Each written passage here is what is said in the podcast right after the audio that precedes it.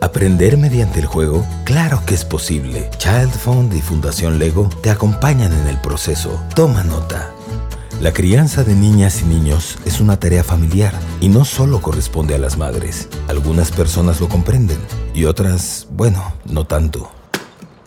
Buenos días, Lupita. ¿Cómo va todo en casa? ¿Qué tal, Juana? Buenos días. Fíjate que muy bien. Mis hijos me han estado ayudando con las tareas de la casa y nos divertimos mucho.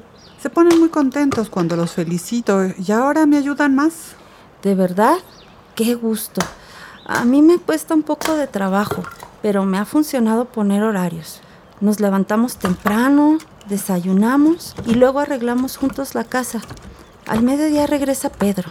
Almorzamos y él juega con los niños. Así nos apoyamos los dos.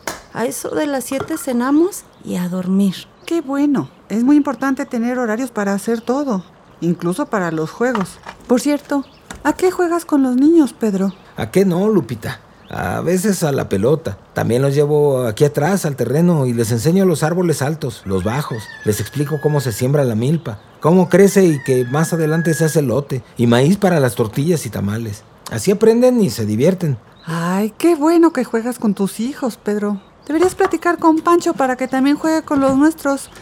¿Sirve que se le endulza tantito el humor? Lo haré con gusto.